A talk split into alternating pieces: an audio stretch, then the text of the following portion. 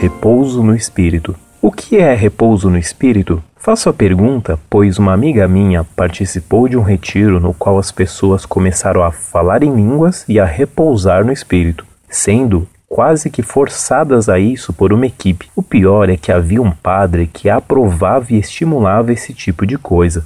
Algumas pessoas dizem que a RCC não é um movimento dentro da igreja, mas a igreja em movimento. O que se pode dizer a respeito disso? Mudando totalmente de assunto, é proibido celebrar missas em rito tridentino? O que um sacerdote deve fazer para, a partir de um dado momento, celebrar missas em rito tridentino?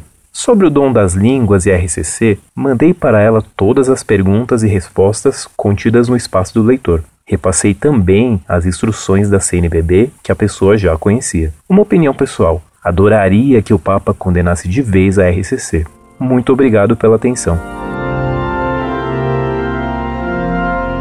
Prezado Salve Maria, você tem toda a razão em desejar que o Papa condene todos esses erros e abusos dos carismáticos. Pelo que você me conta, eles até quase que forçam as pessoas a repousarem no espírito e obterem o carisma das línguas. Isso mostra que eles acreditam que tais carismas e dons, ou estados de alma estáticos, podem ser obtidos por meio de métodos humanos. Então, o que eles dizem é que se pode forçar a Deus a dar esses dons e carismas, o que é um absurdo. Deus é absolutamente livre e concede seus dons a quem quer, como quer e quanto quer. Ninguém pode forçar Deus a conceder a sua graça e seus dons. Tudo isso mostra que esse repouso no espírito e esse dom de línguas são completamente falsos. Quanto à afirmação de que a RCC é a igreja em movimento, isso vai diretamente contra o que disse Cristo. Nosso Senhor fundou a sua igreja sobre a rocha e não sobre areia móvel. Cristo afirma que não é sábio construir sobre areia móvel.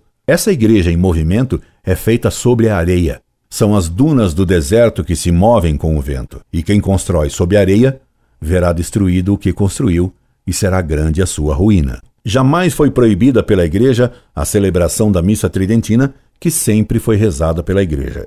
Disse o cardeal Ratzinger: se a Igreja proibisse o que ela fez durante dois mil anos, como poderia ela garantir que aquilo que ela faz hoje não será condenado no futuro?